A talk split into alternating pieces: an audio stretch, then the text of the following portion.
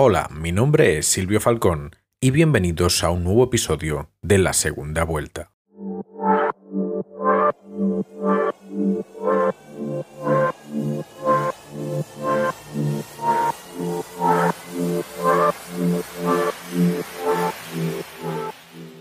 Elecciones y pandemia. Eso pasó el domingo 24 de enero en Portugal, una cuestión relevante, el derecho a la salud versus el derecho a la participación política. Lo cierto es que la participación fue baja como en todas las elecciones presidenciales en el país luso. Volvió a ganar Marcelo Rebelo da Sousa, pero las claves de la elección van más allá. En ese contexto de pandemia se ha levantado una gran polémica por el rol de la Unión Europea en la adquisición de las vacunas a las farmacéuticas Pfizer, AstraZeneca y Moderna. ¿Habrá vacunas para todos en un horizonte cercano? Para hablarnos de estas dos cuestiones, contaremos hoy con Ana Miranda, jurista, ex eurodiputada y portavoz del Bloque Nacionalista Galego en la Eurocámara. Empezaremos por Portugal.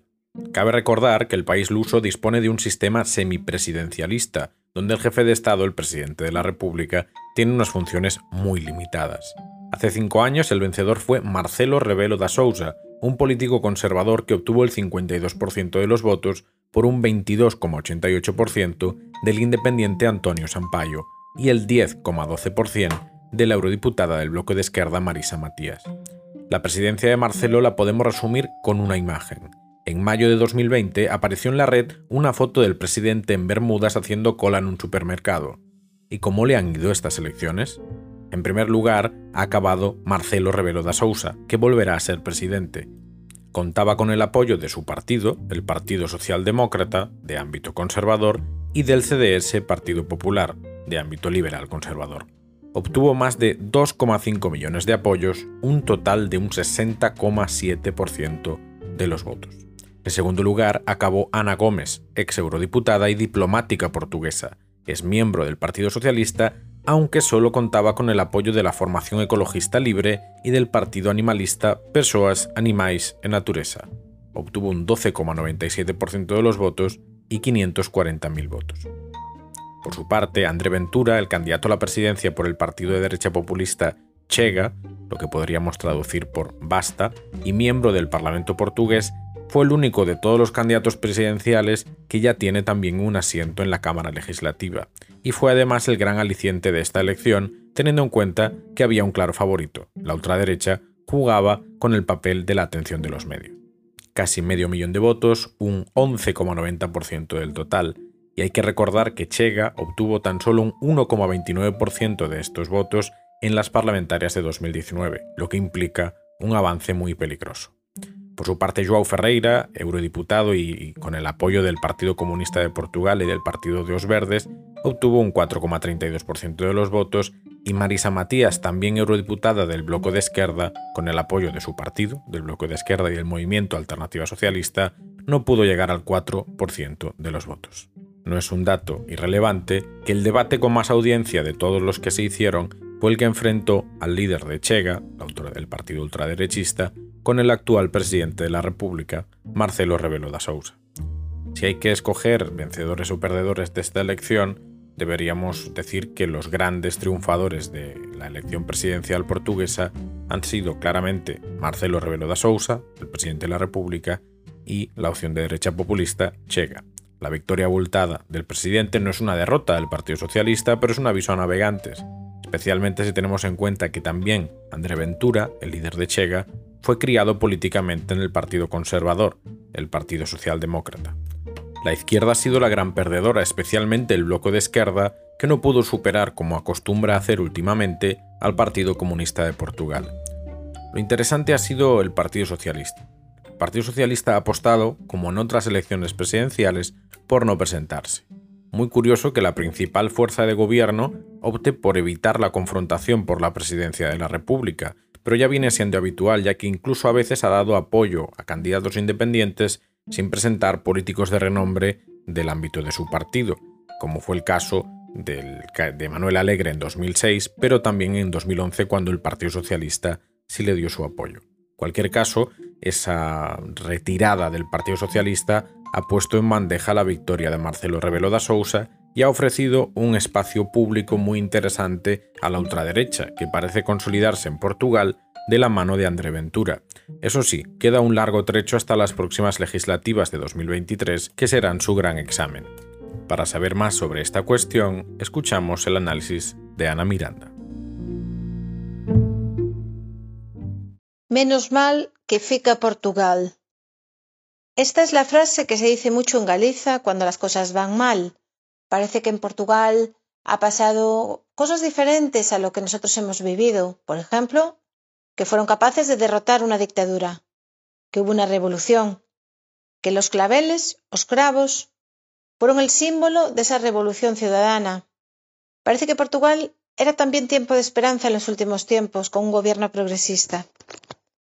Sin embargo, las elecciones presidenciales de hace escasamente una semana y media nos dejan un sabor agridulce. Un sabor agridulce porque en tiempos de pandemia es verdad que es difícil eh, que la participación en unas elecciones sea la misma, pero también por ese avance de la extrema derecha, por esos ataques que se le hicieron a la eurodiputada Marisa Matías por parte del candidato de la extrema derecha, pero también porque un país que no tenía esas dosis de mm, fanatismo desde el punto de vista fascista, pues parece mm, como muy revelador que en estos momentos eh, también Portugal, o tampoco, mejor dicho, no sea ajeno a lo que pasa en el Estado español con Vox o con otras fuerzas fascistas en el resto del continente. Y es porque los efectos de la pandemia, los efectos socioeconómicos, la eh, vulnerabilidad que está trayendo, hacen que la fatiga pandémica cale mucho en la sociedad, en todas las clases, incluidas las clases populares, que tienen mucho con sufrir ya los efectos económicos, que ven como su bolsillo se va disminuyendo, como la tarifa eléctrica y los precios de los, de los alimentos van subiendo. Y por eso eh, tiene también una explicación ¿no? Eh, desde el punto de vista de, la democracia. Pero lo que es sorprendente es que eh, la suma de la izquierda, que curioso además que los tres candidatos más conocidos, aparte del, del, actual presidente que renovó, eran Ana Gómez, que fue eurodiputada socialista, João Ferreira, del Partido Comunista Portugués, y Marisa Matías, los tres eurodiputados. Ana Gómez ya no es, los otros sí lo son. Es curioso porque esa visión de Europa, también muy ligada a la Troika y la defensa que, por ejemplo, João Ferreira o Marisa Matías hicieron contra la Troika en el Parlamento Europeo, creo que también es clave para explicar esos perfiles de candidatos con un perfil europeo, porque Portugal siempre ha sido Europa, sí que es cierto que tiene una, unas dosis muy grandes de, de, Europa, de la Europa eh, con visión al mundo, eh, precisamente por ser un Estado-nación, ha tenido una evolución muy diferente al resto de naciones del Estado español, muchas de ellas naciones sin Estado, que no hemos podido tener un Estado propio. En ese sentido, esa explicación del perfil de los candidatos que juntos no dan ni siquiera el porcentaje de lo que eh, desgraciadamente se consolida como un bipartidismo ¿no? en Portugal pero mm, que, es sorprendente porque mm, ni juntos eh, tendrían mm, ni el 30% de los votos, con lo cual también hay una, una división entre la izquierda en Portugal que tiene una explicación. Veremos la evolución y veremos también qué está pasando eh, en los efectos de la pandemia estos días Portugal pedía auxilio, pedía ayuda a otros países europeos precisamente porque no tiene camas suficientes para dar abasto.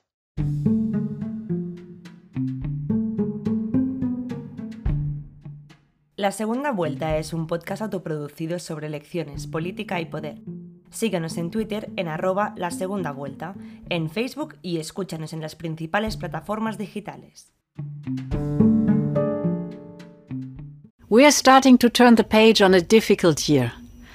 Today is delivery day, and tomorrow vaccination against COVID 19 is beginning across the European Union. The vaccine is made available at the same time to all EU countries. And people will start taking the vaccine in Athens, in Rome, in Helsinki, in Sofia, you just name it. Escuchábamos de palabras de la presidenta de la Comisión Europea, Ursula von der Leyen, la noticia que se reveló el 26 de diciembre de 2020. La vacuna llegaba a Europa. El hecho es que la Unión Europea firmó diversos contratos con las farmacéuticas Pfizer, Moderna y AstraZeneca para disponer de la vacuna cuanto antes. En cambio, ha tenido problemas con sus tres principales proveedores. Pfizer ha tenido graves retrasos en la producción y distribución de dosis, aunque recientemente afirmó que a partir del 15 de febrero retomarían el ritmo de entrega de las mismas. La vacuna de Moderna fue aceptada por la Agencia Europea del Medicamento el 6 de enero, pero de las 160 millones de dosis compradas a la farmacéutica, han sido distribuidas solamente una pequeña parte. Con AstraZeneca, la farmacéutica anglo-sueca, el conflicto ha ido más allá de retrasos y de problemas de producción. De hecho, esta semana ha habido diversas reuniones y la farmacéutica se muestra inflexible. El gran elefante en la habitación es que AstraZeneca está dando un trato preferencial al Reino Unido, como también ha trascendido en el caso de Pfizer BioNTech con Israel. La Unión Europea está llevando mal este trato preferencial y exige a la farmacéutica parte de las dosis de las plantas británicas que producen la vacuna. Esta se niega.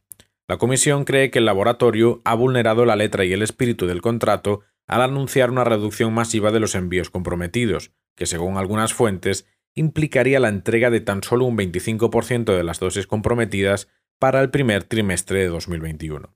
El hecho de que la Unión Europea adelantara 336 millones de euros para el desarrollo de la vacuna de Oxford, la vacuna de AstraZeneca, no es una cuestión aislada. La Unión Europea tiene encargadas a las diferentes farmacéuticas un total de 2.300 millones de dosis. Hasta el momento, solo han sido vacunadas 8,4 millones de personas en la Unión Europea, un 1,9% del total. El lunes 1 de febrero de 2021, la presidenta de la Comisión Europea, Ursula von der Leyen, hizo público el acuerdo con AstraZeneca para que ésta expanda su capacidad productiva para entregar 9 millones de dosis adicionales en la primera parte del año llegando a un total de 40 millones de dosis. Parece que el conflicto se ha acabado, pero habrá que ir viendo cómo se entregan estas dosis a los diferentes servicios de salud de los estados de la Unión Europea. Vamos a escuchar la opinión de Ana Miranda. Tiempo de pandemia, de alarma sanitaria, tiempo de personas vulnerables social y económicamente, tiempo en el que la economía ha caído, en el que tenemos emergencia sanitaria. ¿Quién nos diría hace unos meses, cuando se pensaba que todo estaba tranquilo, que estaríamos en esta situación que lleva más de un año? En Europa se actuó tarde, se decidió priorizar la economía a la salud, se decidió salvar la Navidad. Y eso tuvo muchas consecuencias y mucha dureza, como estamos viendo. Pero lo que es más grave es que la vulnerabilidad geopolítica de Europa se enfrentó a las multinacionales farmacéuticas. En lugar de cuestionar las barreras y restricciones sobre patentes y derechos de propiedad internacional de las vacunas, con el fin de asegurar y distribuir las mismas a nivel mundial, Europa se enzarzó en una guerra sobre la publicidad del contrato, como lo que está pasando con AstraZeneca, y fue la presión ciudadana la que hizo que ese contrato salga a la luz. Estamos viendo cómo las vacunas, que deberían de ser éticas, legales, bienes públicos globales, son una mercancía. Y se juega con esa mercancía al, mejor postor. Se subastan. Existe un monopolio fraudulento por parte de las multinacionales farmacéuticas. Por eso es necesario suspender las patentes de las vacunas COVID-19 para garantizar su producción y para que sean bienes públicos globales, bienes comunes, como el agua, bienes comunes. Las vacunas son uno de los tesoros más importantes de la investigación para la humanidad y por lo tanto debemos custodiarlas desde las sociedades, desde los gobiernos, desde el bien público. y garantizar su control público, un control que también debe de ir para evitar que haya lo peor de la sociedad, que es la codicia, que es esa falta de ética como la que han demostrado algunos políticos en estos momentos, adelantándose a vacunarse cuando no era su turno. No me quedo con esa frase de que todos los políticos son iguales, porque sé que no es así. Sé que muchos no somos así. Me quedo con otra frase que es no es que los políticos sean todos iguales, es que hay algunos que son peores que otros, como en cualquier parte de la sociedad humana. Y eso es lo que no tiene que prevalecer en estos momentos. Tiene que prevalecer la ética, la solidaridad, que la salud esté por encima de la economía, que lo único que se pretenda salvar es la vida humana y no el mercantilismo, no la ortodoxia neoliberal como la que hemos visto en esta guerra de las vacunas. Estás escuchando la segunda vuelta. Si te interesa la política y la actualidad internacional, puedes seguirnos en Twitter, arroba la segunda vuelta.